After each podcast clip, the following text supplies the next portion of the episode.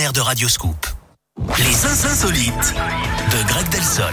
Greg, je suis tout oui, je vous écoute. Et on part aux États-Unis, Eric, où le Pentagone vient de créer un nouveau bureau d'analyse et celui-là est consacré aux ovnis.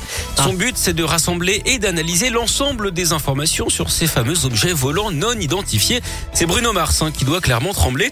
Bon alors, pour l'armée, ces mystérieux engins volants ne viennent pas du fin fond de l'espace avec des petits hommes verts, mais bien de potentiels adversaires militaires, hein, notamment la Chine. C'est d'ailleurs pour ça qu'ils vont les surveiller de très près. À ce propos, Eric, est-ce que vous savez pourquoi les Martiens ne mangent jamais d'ail Ah, Euh, non. Ça leur donne mauvaise alien. Merci beaucoup, Greg.